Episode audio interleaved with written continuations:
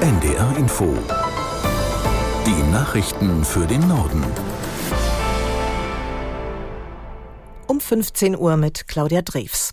Beim Brand eines Autofrachters westlich von Borkum vor der niederländischen Insel Ameland ist ein Mensch ums Leben gekommen. 16 weitere wurden laut Küstenwache verletzt. Einsatzkräfte versuchen, das Feuer zu löschen, berichtet Jan-Bastian Buck aus Oldenburg. Die Fremantle Highway war unterwegs aus Bremerhaven nach Ägypten. Laut der niederländischen Küstenwache soll ein Elektroauto an Bord das Feuer verursacht haben. Wie genau es dazu kommen konnte, ist noch nicht geklärt. Das Feuer habe sich dann schnell ausgebreitet, so die Küstenwache. Die 22-köpfige Besatzung soll dann erst versucht haben, selbst das Feuer zu löschen. Das hat aber nicht geklappt. Mehrere Crewmitglieder seien in die Nordsee gesprungen, um sich zu retten. Die meisten habe man aber mit Hubschraubern von Bord geholt, so die Küstenwache. Die Bundesregierung erhöht das selbstgesteckte Ziel für die Produktion von Wasserstoff deutlich. Das Kabinett hat eine aktualisierte Strategie beschlossen. Aus Berlin Christopher Jänert. In der neuen nationalen Wasserstoffstrategie wird unter anderem festgelegt, dass das Verteilungsnetz ausgebaut werden soll.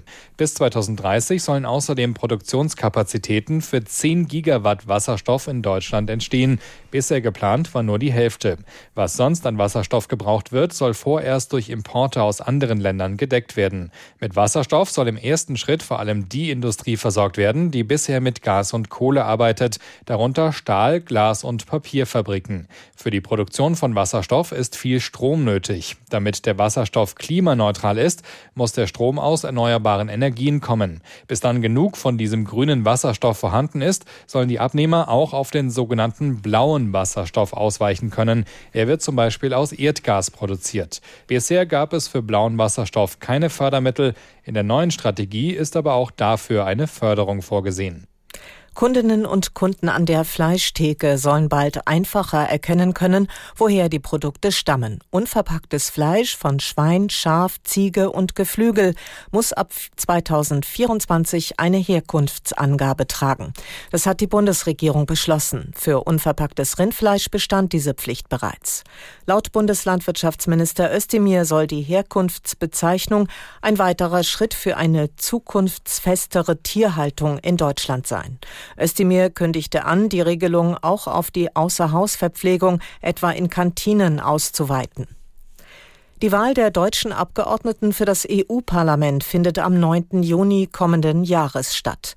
Das hat Regierungssprecher Hebestreit in Berlin mitgeteilt. Von den rund 700 Abgeordneten im Straßburger Parlament kommen 96 aus Deutschland.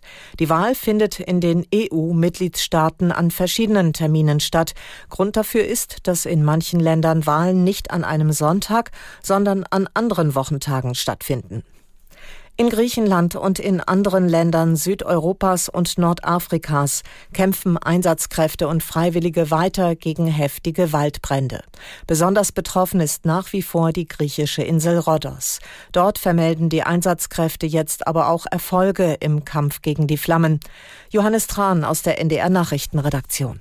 Die griechische Feuerwehr hat es in der Nacht geschafft, das beliebte Feriendorf Gennadi auf Rhodos zu retten, zusammen mit rund 3000 freiwilligen Helfern. An anderen Orten brennt es aber weiter. Auf der Insel Euböa sind infolge der Feuer drei Menschen gestorben, unter ihnen zwei Piloten eines Löschflugzeugs, das abgestürzt ist. Extremwetter auch in Italien. Auf der Insel Sizilien sind drei Menschen bei Bränden ums Leben gekommen. Und bei heftigen Unwettern im Norden des Landes sind eine Frau und ein Mädchen von umstürzenden Bäumen erschlagen worden. Besonders viele Todesopfer durch das extreme Wetter gibt es in Algerien. Da sind seit Sonntag mindestens 36 Menschen bei Bränden gestorben gestorben. Bei der Fußball-Weltmeisterschaft der Frauen hat sich Spanien souverän gegen Sambia durchgesetzt. Die Spanierinnen siegten mit 5 zu 0. Auch Japan hat das Achtelfinale erreicht. Gegen Costa Rica gewannen die Japanerinnen mit 2 zu 0. In der Gruppe B spielt zur Stunde Kanada gegen Irland. Zur Halbzeit steht es 1 zu 1. Soweit die Meldungen.